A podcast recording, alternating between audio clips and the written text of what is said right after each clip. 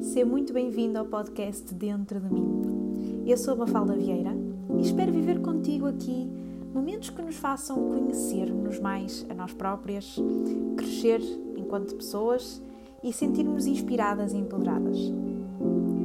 Aproveita este bocadinho só nosso.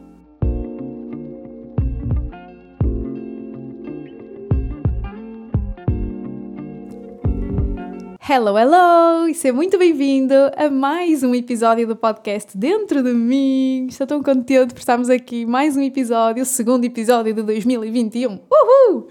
Estou super happy, super excited. E olha que hoje venho-te trazer um tema que foi inspirado por uma seguidora que me mandou mensagem uh, pelo Instagram, porque eu fiz aquele desafio, não sei se sabes o qual é, o desafio das fotografias, que foi uma fotografia de...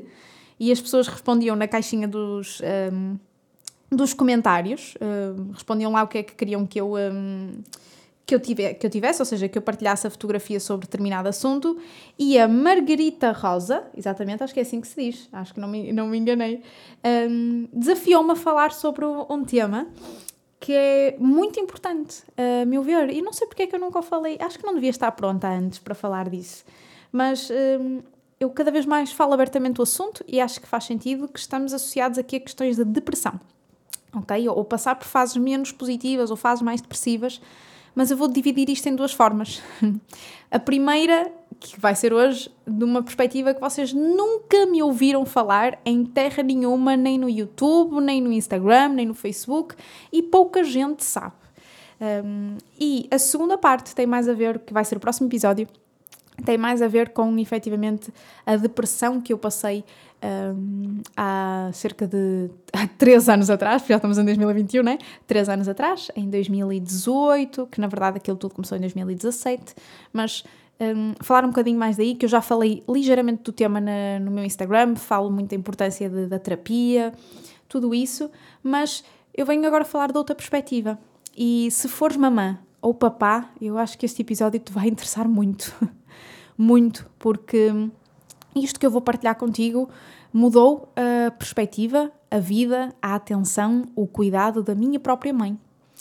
E, e, ela é uma mãe extraordinária, nada, não é isso que eu estou a tentar dizer, mas, um, ou melhor, não é o contrário disso que eu estou a tentar dizer, mas uh, é algo que, que eu te quero falar que se passou comigo enquanto eu era uh, uma criança ok? E um, acho que é importante partilhar tudo isso, partilhar uh, as experiências, partilhar o que aconteceu, para toda a gente que, que esteja aí, uh, não precisa de ser mãe ou pai, que simplesmente possa estar atento ao que rodeia, ok? Por isso, bora lá. Então vou-te falar do meu tempo de infância. Eu acho que até tive uma infância fixe, uh, ou pelo menos, eu, eu, vou dizer assim, é uma infância fixe em comparação a muitas outras, vou dizer dessa forma. Eu tive uma fase, tive fases muito bonitas enquanto crescia, enquanto era filha única, em particular, estou a falar dessa fase.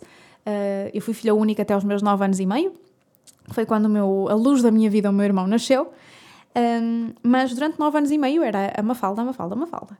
Por isso, eu era muito spoiled, eu era muito criança mimada. Uh, a, a malta conta-me episódios do género que eu tinha que ter um brinquedo novo todas as semanas, senão eu fazia barreiro, uh, que eu fazia filmes no Toys R Us, que eu desaparecia no Toys R Us, tipo cenas assim, ok? Eu não me consigo imaginar assim, mas ok, era o que era. Que eu respondia mal às pessoas se não me davam aquilo que eu queria. Portanto, hum, estás a ver a cena, né? Mas uh, ao mesmo tempo eu também era capaz de ser uma criança muito doce, muito, muito calma, muito preocupada.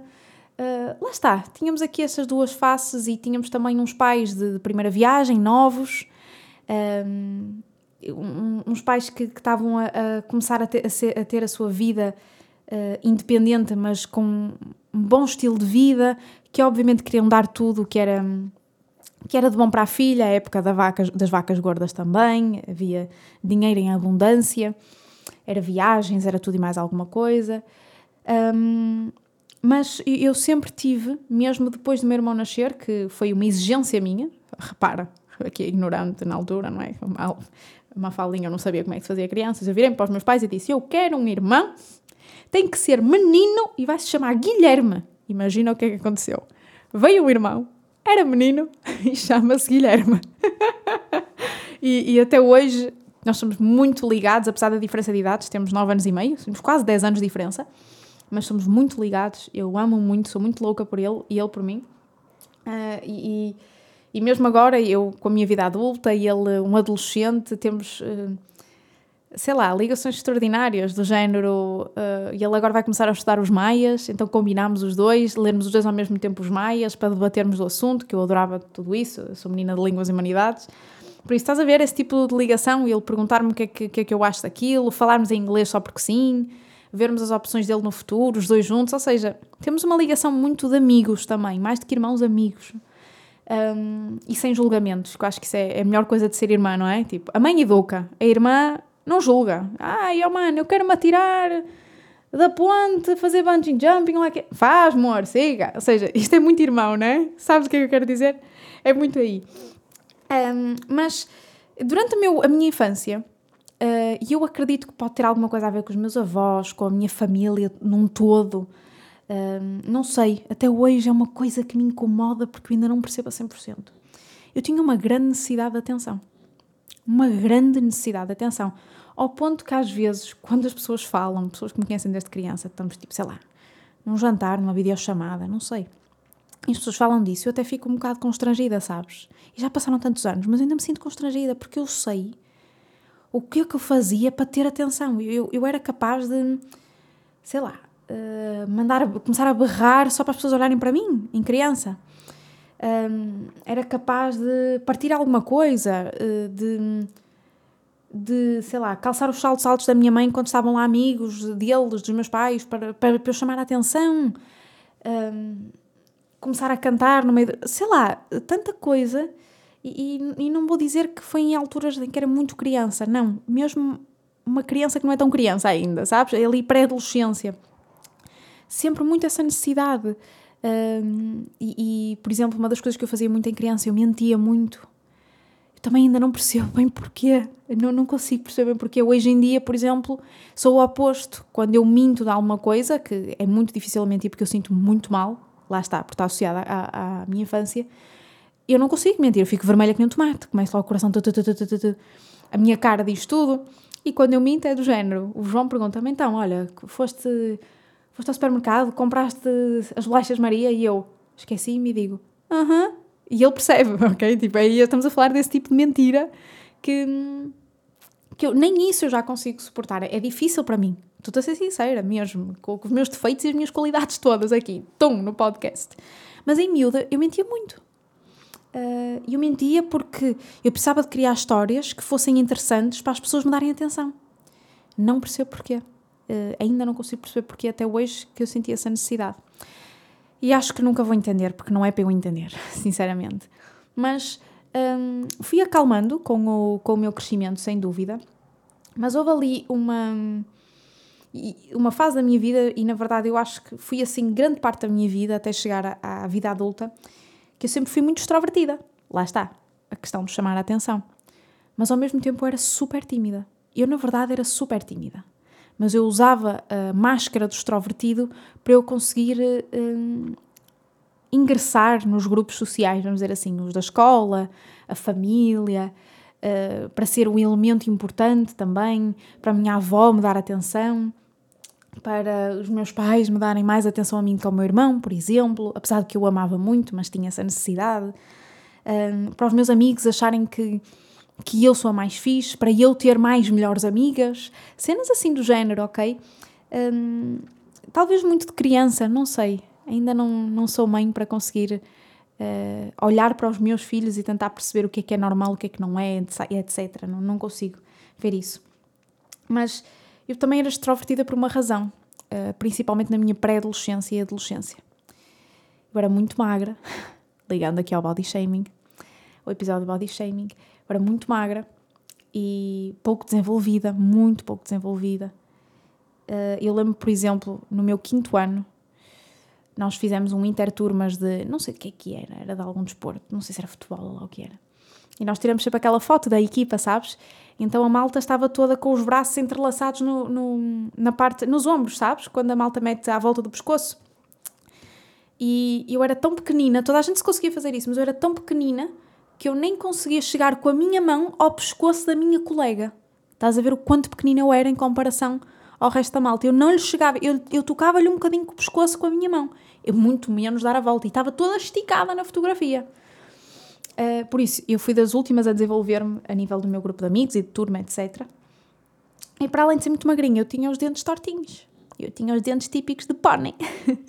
Por isso é que eu até hoje sou muito complexada com os dentes. Eu estou sempre a cuidar dos meus dentes, sempre a lavar os dentes, estou sempre a ir ao dentista. É, veio do passado, sem dúvida. Então eu tinha os dentes maxilar superior para a frente e os dentes da frente abertos. Por isso eu era a típica pônei, ok? para tu entenderes a cena. E à medida que eu fui uh, crescendo, a minha pré-adolescência, adolescência, eu comecei de alguma forma que até hoje não te consigo explicar. Não sei se foi pela minha personalidade, não sei. Não faço mesmo ideia, uh, não sei mesmo. Eu comecei a, a, chocar com as pessoas que, que me rodeavam a nível de, da escola. Começou no meu quinto ano. Uh, eu tentava de tudo, talvez fosse o problema, eu tentava demais uh, blend in, sabes? Tipo, conseguir estar dentro dos grupos, conseguir ter amigos, conseguir eh, estar à vontade com as pessoas, conseguir brincar com elas, conseguir fazer parte de algum grupo. E a verdade é que cada vez que eu tentava, uh, não conseguia, não era propriamente bem sucedida, sabes? Eu não te vou dizer que era super solitária, principalmente no início, não era, mas alguma coisa ali não, não funcionava bem, não, não, não batia.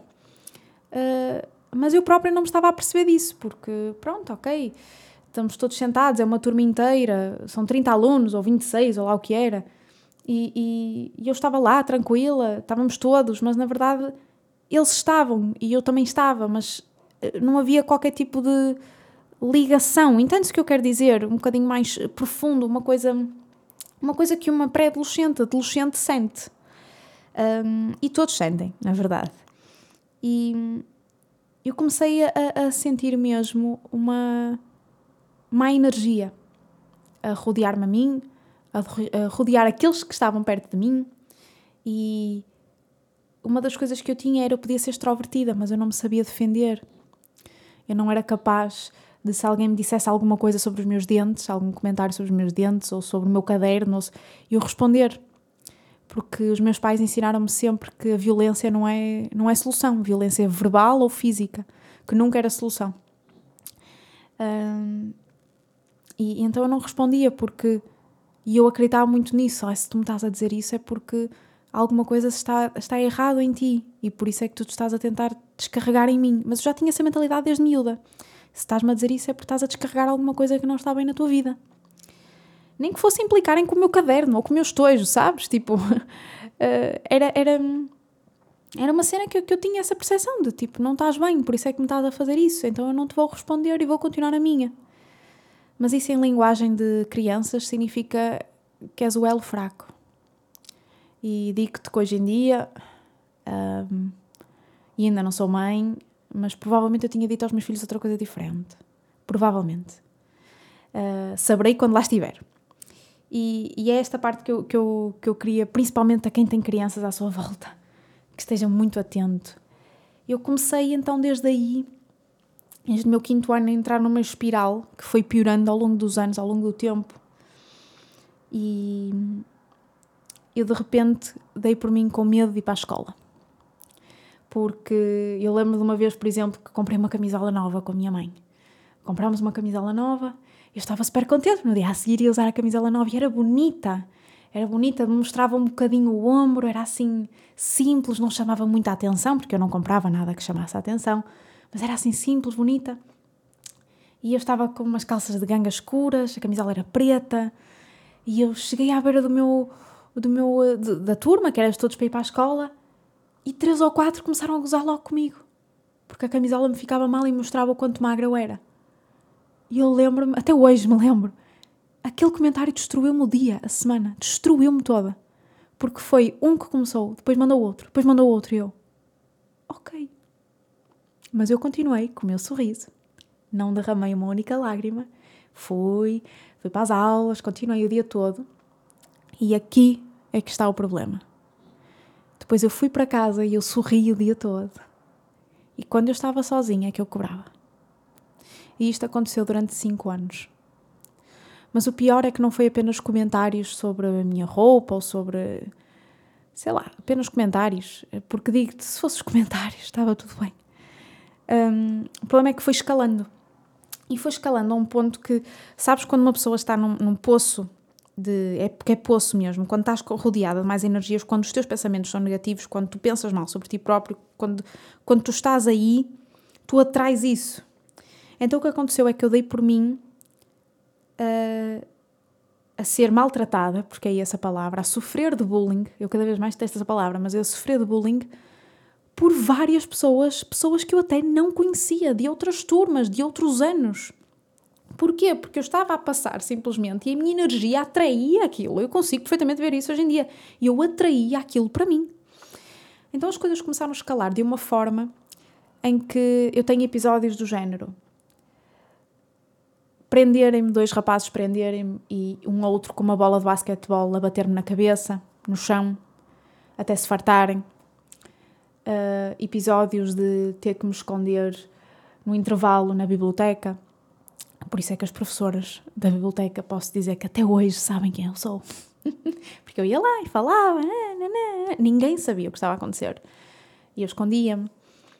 Uh, episódios de tocar a campainha da, do intervalo e eu ir para a casa de banho e entrar num cubículo da casa de banho, só que eu não podia deixar os pés no chão. Porquê? Porque eu reconhecia os meus sapatos. Então eu punha um pé em cima da sanita, o outro pé do outro lado em cima da sanita e ficava ali 10 minutos à espera que tocasse o, o toque, que eles subissem todos, que era para eu não me magoar nas escadas ou para não me magoarem nas escadas, e depois eu chegava, às vezes chegava um bocadinho atrasada. Uh, mas era a forma deles não me encontrarem, porque eles iam depois à casa de banho, eles e elas, estou a dizer eles, eram um todo, não, não é mulheres ou homens, era o que era. Uh, e, e, depois espreitavam na casa de banho, olhavam para baixo a ver se viam os meus sapatos ou a ver se viam pés, não viam. Se está fechada é porque a sanita está estragada. E eu conseguia-me safar. Um, porque houve episódios em que isso não acontecia, em que uh, viram os meus sapatos, abriram uma porta e a minha cabeça só me lembro de ir contra a parede. Não sei quantas vezes. Um, Lembro-me de uma vez que estava a entrar para a sala de aula e estava a andar, porque estávamos todos em fila para entrar, não é? Aquela fila normal e houve um rapaz que não achou piada eu, eu entrar primeiro que ele. E então agarrou-me e pontapeou-me. E estavam lá professores e ninguém fez nada. Que acho extraordinário. Os meus colegas, obviamente, não, fiz, não faziam nada porque, opa, não o julgo. É, é, O que é que eles podiam fazer também, não é? Tipo. Não sei, eu não sei responder a isso.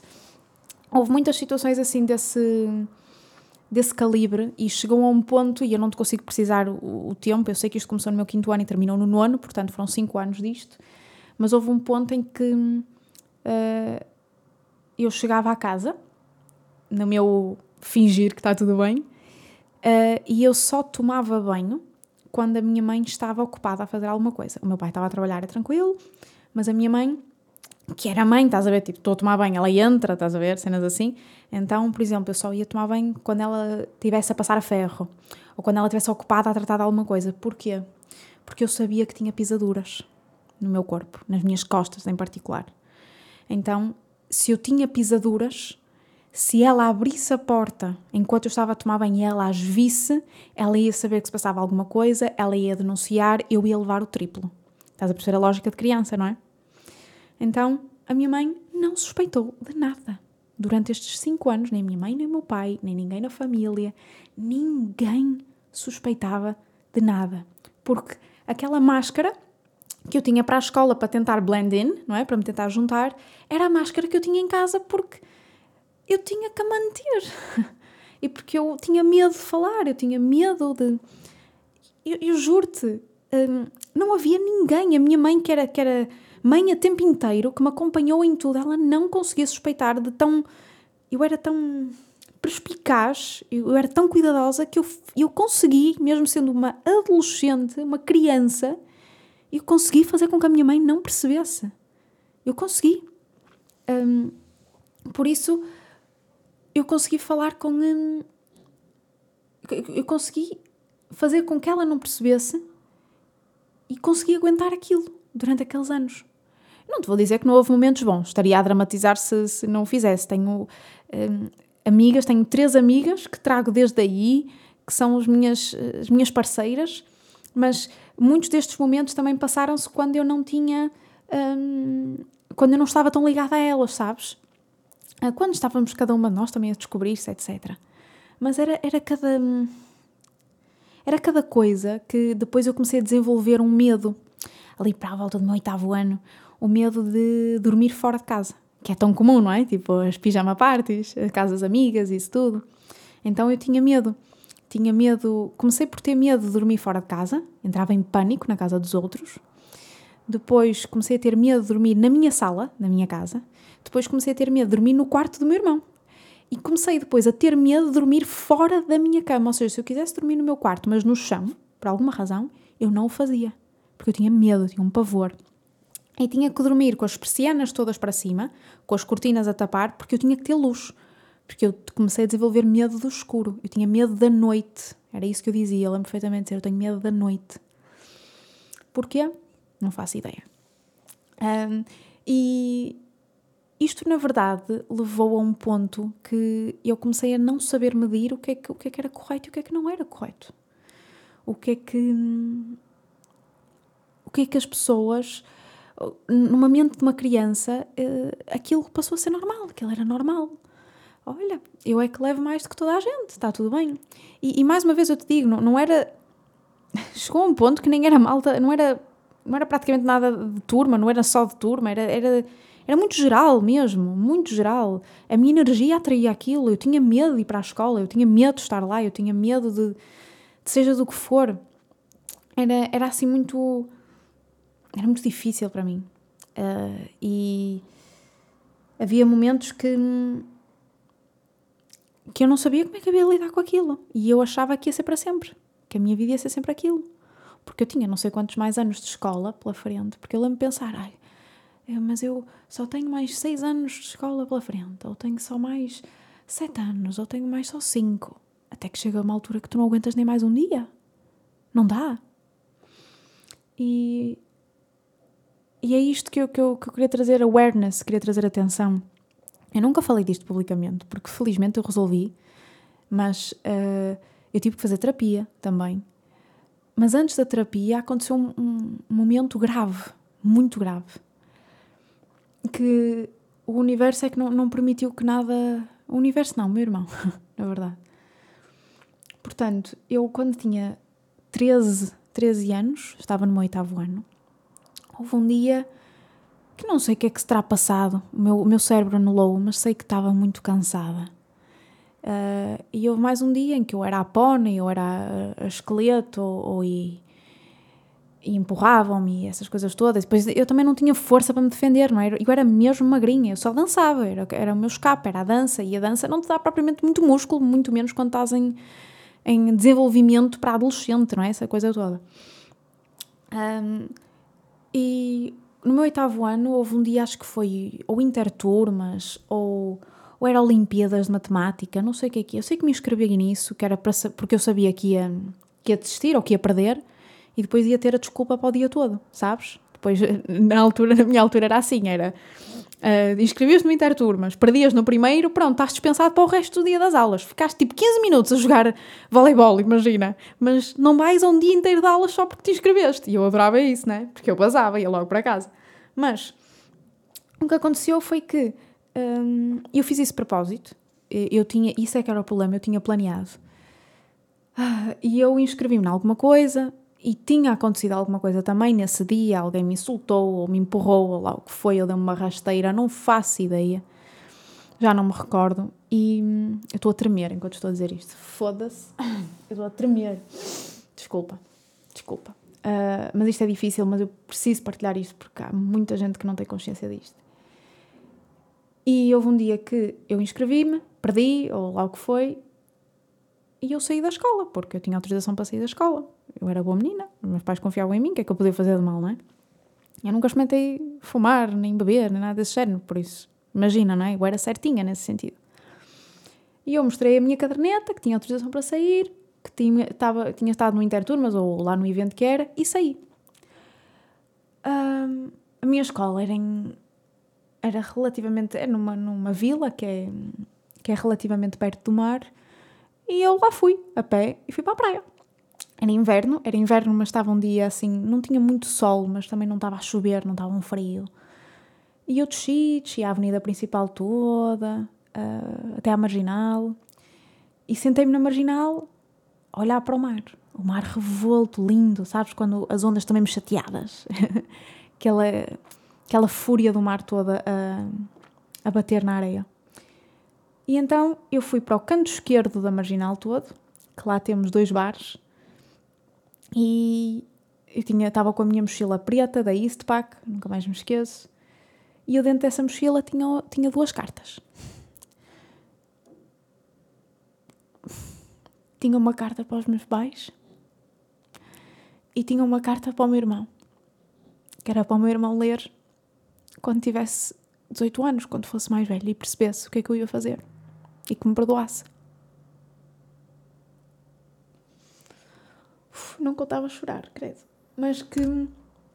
Mas que eu não queria que eles ficassem chateados, sabes? Eu não queria. Eu queria pedir-lhes perdão. O meu maior medo era que eles ficassem chateados comigo. Então, como não estava ninguém, até no bar não estava, não estava ninguém. Estava um dia, estava um dia de inverno, um dia da semana, estava toda a gente a trabalhar. E o areal é bué comprido, sabes? O areal é, é, muito comprido, até chegar ali à zona do Porto Leixões, que apanhamos a, toda aquela barreira, não me está a vir o, o nome à cabeça. Então, eu uh, pousei a mochila à beira de um caixote de lixo, à beira de um poste, que tinha um caixote de lixo, que era no início do areal, e fui. Fui caminhando, porque, na minha lógica, o mar apanhava-me e eu não ia ter hipótese. E estava resolvido. Curiosamente, descalcei-me, que era para não molhar os sapatos. não percebo essa lógica, mas olha, descalcei-me. E... estava livre, eu estava-me a sentir livre. E disse que ia acabar ali. Acabou. Que mais ninguém me ia fazer mal mais ninguém me ia insultar e que, que eu não tinha e que eu não, não tinha que viver mais com aquilo, que eu não estava a aguentar mais. E eu acredito que eu estava. Eu tinha 13 anos, eu não entendo isto, mas eu estava a descer aquele areal e estava. Eu estava leve. Eu estava, vai acabar, acabou, vai acabar. A dor vai passar, acabou. E eu molho os pés, os pés começam a ficar molhados, a área molhada começa a vir algumas ondas, molha-me os pés com alguma força já, e eu começo a, a andar devagarinho e a fechar os olhos. E de repente dá-me um flash. E o flash foi a cara do meu irmão. Foi o meu irmão a crescer, o meu irmão a chorar, o meu irmão sem mim. Vi vários momentos nós os dois a brincarem que eu desapareço da imagem vi o meu irmão, imaginar o meu irmão a casar e a não estar lá, o meu irmão a, a ir para a faculdade e a não estar lá, o meu irmão ir para a escola e a não estar lá. Vi muita coisa assim desse género, sabes? E no momento certo, acredita que foi o momento certo a ouvir uma banda do caraças que eu ouvia, eu abro os olhos e começo a correr para trás. E foi que me salvou. Porque era uma banda daquelas. eu ia com caraças. E venho para trás a correr durante o momento em que eu estou a regressar à, à, à minha mochila, não é? Eu chorei, estava a chorar, tipo, o que é que eu ia fazer? O que é que eu ia fazer? Os meus pais, os meus pais não iam aguentar, os meus pais não iam aguentar, o Gui não ia aguentar, eu estava nesse, nesse pânico. E consegui-me acalmar, sentei-me à beira da, da minha mochila, calcei-me, sequei-me, calcei-me sequei-me, já não lembro com o que é que eu sequei, foi com a camisola. E peguei nas cartas, rasguei e rasguei bem rasgado, que era para ninguém descobrir de alguma forma que tinha sido eu a escrever aquilo e pus no caixote de lixo lá. E voltei, subi, voltei todo o percurso para ir para a escola outra vez.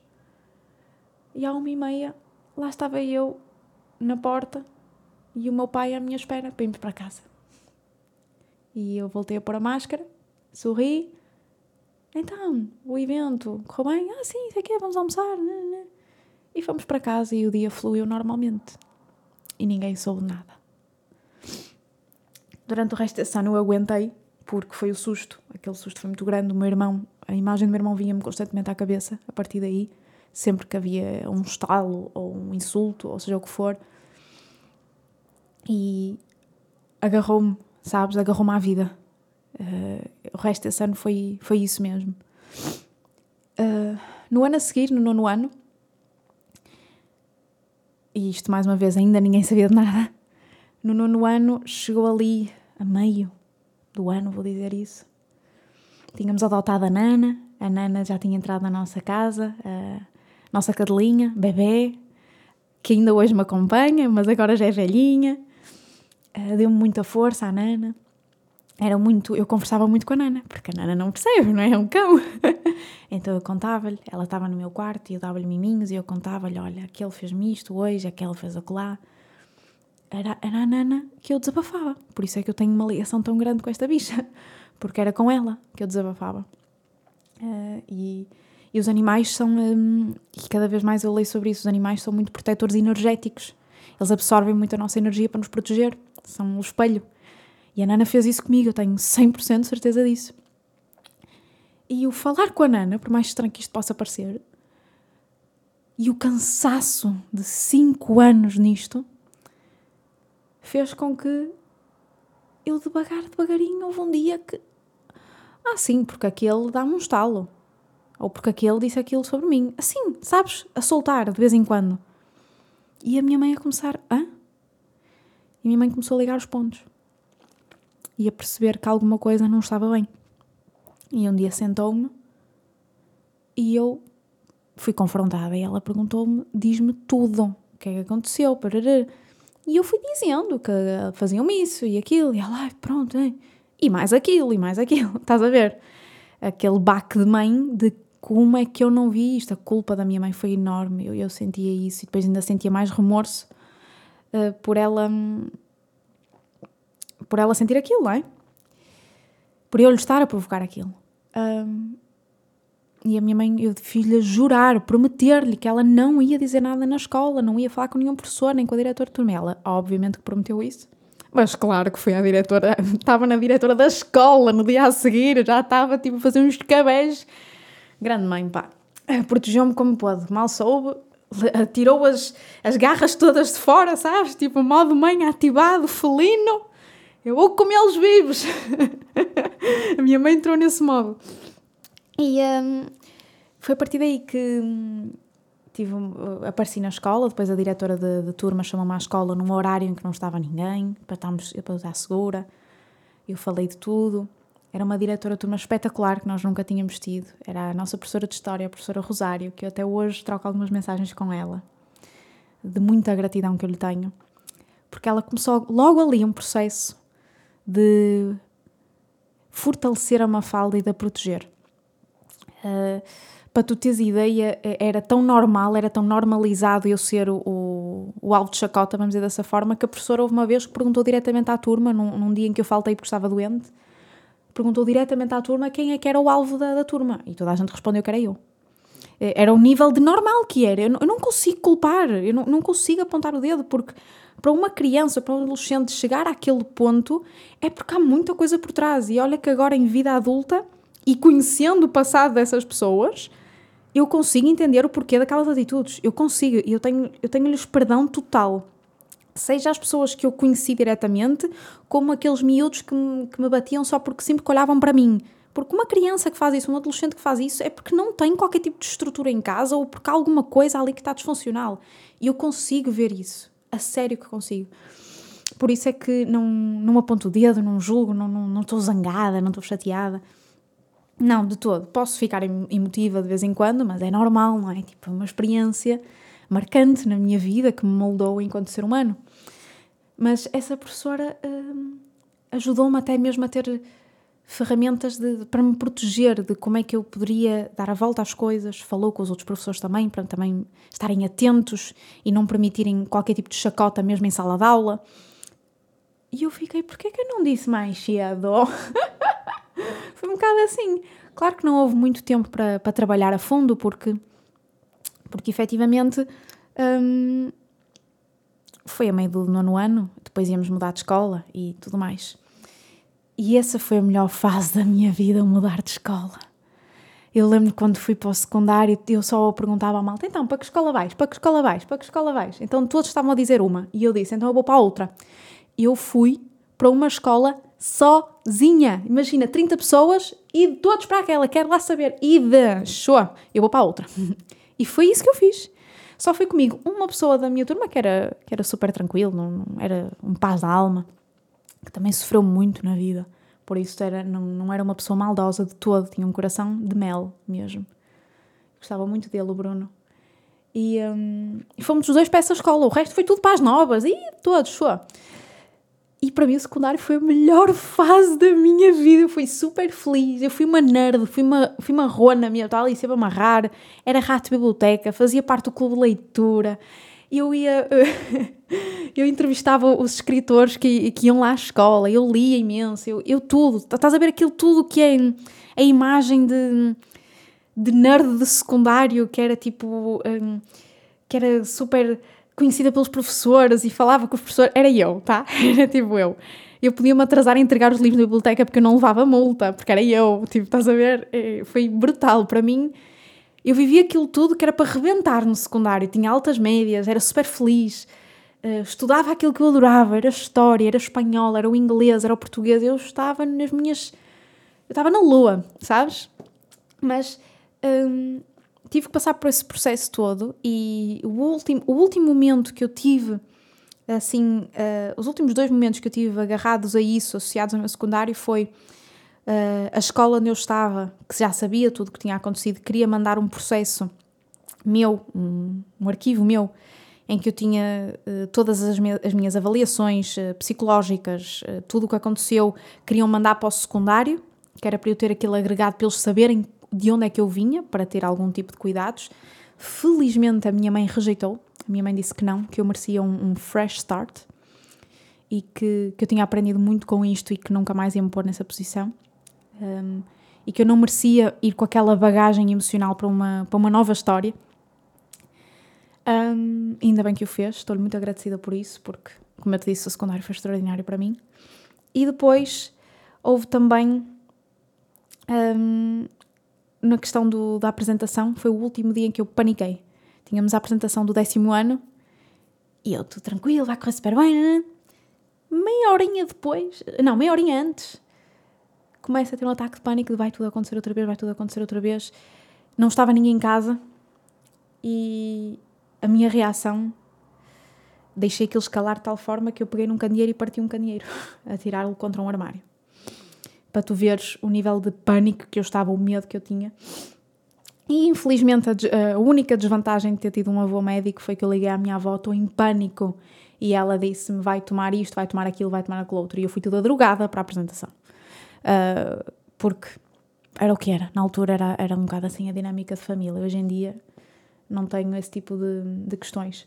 Mas um, isso também foi uma das consequências, sabes? É que sem ninguém saber durante estes 5 anos de, de bullying, que foi mesmo assim, uh, os meus pais tinham uma farmácia em casa praticamente, porque o meu avô, como era médico, pá, era o que era, era a dinâmica. Eu não estou a dizer que é correto, eu, eu não concordo, está tudo bem, mas era a dinâmica deles, foi, foi como eles quiseram fazer. E eu se notava que o meu pai tomava um X medicamento para dormir, a minha mãe às vezes também tomava, e eu sabia qual era, era o Diaspa. Então muitas vezes eles adormeciam, eu ainda não estava a dormir, e eu tomava medicamentos sem eles saberem, para eu dormir também. E eu comecei a tornar-me dependente de medicamentos para dormir. Só que o perigo, o perigo disto foi como ninguém sabia disto, eu tomava dosagens que não eram de todo para mim. Então estamos a falar que um adulto tomava um medicamento do género de aspa 10, 10 miligramas, e eu era capaz de olhar para aquilo, ai, ah, um pode não ser suficiente, e tomava dois, ou seja, 20. Para uma criança adolescente que não era muito desenvolvida, que não tinha, era um palito. Por isso estás a imaginar como é que aquilo batia. Um, e, e foi assim foi assim uma época interessante, vamos dizer dessa forma. Mas isto tudo, e eu consegui fazer isto tudo sem os meus pais se aperceberem. Repara, eu tinha dois adultos que eram bastante presentes na minha vida, a minha mãe ainda mais. E quando eu te digo que a minha mãe era atenta, era do género. Perguntava-me todos os dias se havia alguma coisa na caderneta, se o professor tinha dito alguma coisa, alguma mensagem importante para os pais. Estudava comigo, estudávamos as duas juntas como se estivéssemos em dinâmica de aula. Uh, lanchava comigo, todas as refeições ela passava comigo, íamos passear as duas juntas. A minha mãe, eu dizia mesmo, a minha mãe é a minha melhor amiga, porque eu contava-lhe: olha, aquela está apaixonada por não sei quem, ou hoje conseguimos, na aula de história aconteceu isto, no interturmas nós perdemos. Eu contava-lhe tudo exceto aquilo que eu não queria contar. Eu era capaz de manipular o jogo todo para a minha mãe não perceber. Eu não entendo como é que um adolescente tem essa capacidade. Teve essa capacidade, eu não entendo. E aquilo deixou alerta. Aquilo deixou alerta às pessoas, porque foi aqui que, no meu nono ano, quando eu consegui falar, quando eu consegui isso tudo, que a minha mãe, quando se apercebe desta história toda, a primeira coisa que ela faz é mete-me numa psicóloga, porque entende que algo está errado. Um, e, e, ainda bem que ela o fez, porque assim eu pude usufruir de uma viagem de finalistas, que eu nem era, eu nem falei da viagem de finalistas aos meus pais, porque se eu não era capaz de dormir na sala, muito menos ir dormir para Londres. Nunca na vida, não é? E eu fui fortalecida para Londres porque eu lembro de uma das coisas que fizeram em Londres foi, já não lembro quem é que foi, mas ainda bem que não me lembro, mas pegou no meu gorro e atirou para a rua, e o objetivo era eu ser atropelada. Tipo, imagina, imagina o nível da coisa. Uh, ou pelo menos eu, eu, acredito que tenha sido aquela a intenção, porque eu não vejo outro motivo para tirar um gorro para a rua quando estão a passar carros, digo eu. Mas a terapia, o facto de eu ter falado, foi o que me fez ultrapassar isto tudo. Mas é preciso ter muita atenção ao que está a acontecer. E para tu teres ideia, com estes nove anos e meio de diferença que eu tive com o meu irmão, o que aconteceu foi quando o meu irmão foi para a escola básica, o quinto ano, eu estava tipo um falcão. Um falcão. E mesmo na primária do meu irmão, o meu irmão teve problemas com a professora dele, a professora dele batia-lhe e tudo. E a minha mãe, como já tinha tido a experiência comigo, estava focadíssima e capaz de, de chacinar meio mundo que fizesse mal aos filhos. Ainda bem. E a minha mãe protegeu o meu irmão aí. No, no, no secundário, não, no, no básica, na, na, escola básica, quando o meu irmão entrou, era eu que estava em Falcão. Porque eu conseguia captar quando ele me mentia. Porque eu fazia o mesmo ou quando havia aquele olhar, e depois nós somos muito idênticos. Ele, quando desvia o olhar, eu sei o que é que significa. Quando ele não responde durante X tempo, eu sei o que é que aquilo significa. Nós somos iguais nisso. E posso dizer que depois da terapia, depois de resolver, depois disso tudo, só tive assim um momento menos bonito, que foi uma vez que o meu irmão me chega de casa, de, chega à casa da escola, já devia estar para aí no seu sétimo ano, e estava com as pernas pisadas. Porque foi levou uns pontapés, pronto, foi mesmo assim. E eu desapareci de mim, é o que eu te digo, eu desapareci de mim, o meu espírito saiu de mim, e eu saio porta fora, vou para a escola, que era pertinho, fui a pé, e quando apanho o puto que fez aquilo ao meu irmão, eu agarrei pelo pescoço e encostei-o à parede. E eu fiz isso. Não, não me orgulho propriamente disso, mas eu disse-lhe que se ele tinha amor aos tomates, que nunca mais ia fazer aquilo ao meu irmão. Nunca mais fez, a verdade é dita. Mas, sabes, aquele modo... Uh, modo predador quase, tipo de ninguém me toca na minha cria, ninguém me toca, ninguém, ninguém lhe vai fazer aquilo que me fizeram a mim. Foi o único momento que eu tive que me levou ali outra vez e quando eu acabei aquele momento, quando eu cheguei a casa, eu pedi desculpa ao meu irmão e disse-lhe que eu não queria ser aquele exemplo para ele e que eu não acreditava na violência. E nunca mais ouvi episódio desses, mas também nunca mais lhe ninguém lhe tocou. ninguém. Foi o único episódio e ninguém lhe tocou. Mas isto para te dizer que principalmente se fores mãe ou se fores pai, por favor, está atento aos sinais. Os putos têm uma capacidade de dar a volta e de não demonstrar as coisas e, e de, de, esconder. São tão bons a esconder. Se eles escondem sentimentos, não haviam de esconder coisas destas também. E é vital para todos estarmos atentos. Eu acredito que o problema do bullying tem uma única origem: a família, a estrutura por trás. Uma criança não é maldosa com outra criança, a não ser que lhe tenham feito isso a ela ou ensinado isso a ela. Uma criança não bate noutra criança, a não ser que ela já tenha visto isso, ou se ela leva também em casa. Uma criança não chama burro, feio, estúpido a outra criança se ela não ouviu isso em algum lado. Eu nunca insultei ninguém durante os meus cinco anos ali. Nunca. Eu nunca fiz nada porque os meus pais nunca me fizeram nada disso. Os meus pais sempre acreditaram no amor, no, na não violência, no conversar para resolver, no ajudar o próximo. Eu nunca retaliei por isso. Porque eu sabia que não era o correto. E estou muito grata aos meus pais por isso, sabes? Estou grata. Mas é preciso termos atenção para este tema. Eu não sou mãe ainda, mas eu estou atenta. Eu reparo algumas coisas. Eu partilho isto. Porque às vezes é, é... As pessoas não notam. É mesmo assim. As pessoas não notam, não se apercebem. E se este podcast tem um objetivo, tem uma intenção de partilhar, de criar awareness, de, de, de partilhar a mensagem, de, de, difundir uma mensagem, não é? Que seja esta, o atenção a quem, a quem nos rodeia. Foi uma experiência que eu te digo que eu não retirava da minha vida. Para muita gente isto é chocante quando eu digo isso. Não retirava. Porque estamos a falar que eu saí do meu secundário e dois anos depois já me estava a a formar em maquilhagem e a arrancar com a minha vida porque eu amadureci cinco vezes mais rápido que os outros todos, claro. Claro que amadureci cinco vezes mais rápido. E tinha uma necessidade de me vincar no mundo, de, de me afirmar enquanto pessoa gigantesca.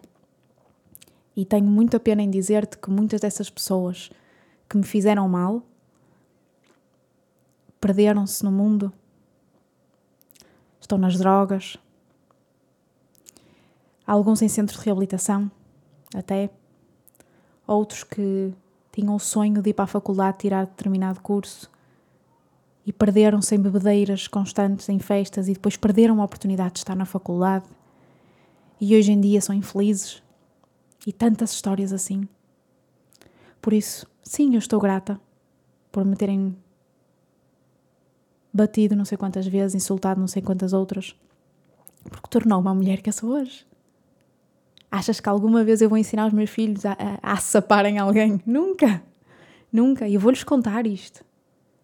Porque fortaleceu-me. E é aquilo que eu não quero que eles sejam. O que os meus agressores foram para mim. E espero que todos possamos ter consciência disto, do impacto que nós podemos ter nas crianças e, e nas pessoas à nossa volta, na verdade, mas nas gerações que vêm aí, nós somos responsáveis por elas. Se nós temos um filho que pratica bullying, a culpa é nossa. Deixamos-nos de tretas. Ok? Porque eles só veem, eles só fazem aquilo que eles veem. Eles só fazem aquilo que eles aprendem. Não é? Por isso, era isto que eu queria partilhar contigo. São, é um episódio bué long, desculpa, mas acho que faria todo sentido. No próximo episódio falamos da parte da adulta da coisa, né? Uh, e se por acaso conheceres alguém que passou episódios idênticos e que possa estar na sua vida adulta agora e ainda não está resolvido, porque acredita que existe muita gente assim e depois se reflete no trabalho, se reflete na sua vida pessoal, que não consegue ter relacionamentos estáveis, seguros, com amor. Ai, quantidade de pessoas que eu conheci assim, meu Deus. Talvez seja um bom conselho dizer à pessoa para procurar por terapia. Ainda no outro dia eu recomendei a minha psicóloga do meu nono ano, que eu ainda tenho o número dela, eu recomendei-a a uma amiga minha. Porque eu sei o trabalho dela, conheço o trabalho dela, eu sei o que ela fez por mim. E sei a personalidade dela também, o que facilita. A terapia é importante, resolver é importante, deixar para trás. Deixar para trás sabendo que nos empodera no hoje, no agora. Por isso, desculpa ter-me emocionado, mas estava a reviver muito intensamente tudo o que se passou e estava-me a entregar completamente a ti e deixar a vulnerabilidade não é algo que me, que me assusta, bem pelo contrário, eu acho que é empoderadora para todos nós a vulnerabilidade e saber que eu já dei a volta. E estou feliz, acho que isso é o que mais importa. Por isso, vemos para a semana para mais um episódio do podcast. Espero que estejas bem depois do Existe, porque é normal uma pessoa estar meio. Parece está aqui um, um sapo, não é? Na, na garganta. Mas. Um, que te traga consciência, que te traga amor pelo próximo e que te traga muita compreensão também. Vemo-nos para a semana para mais um episódio.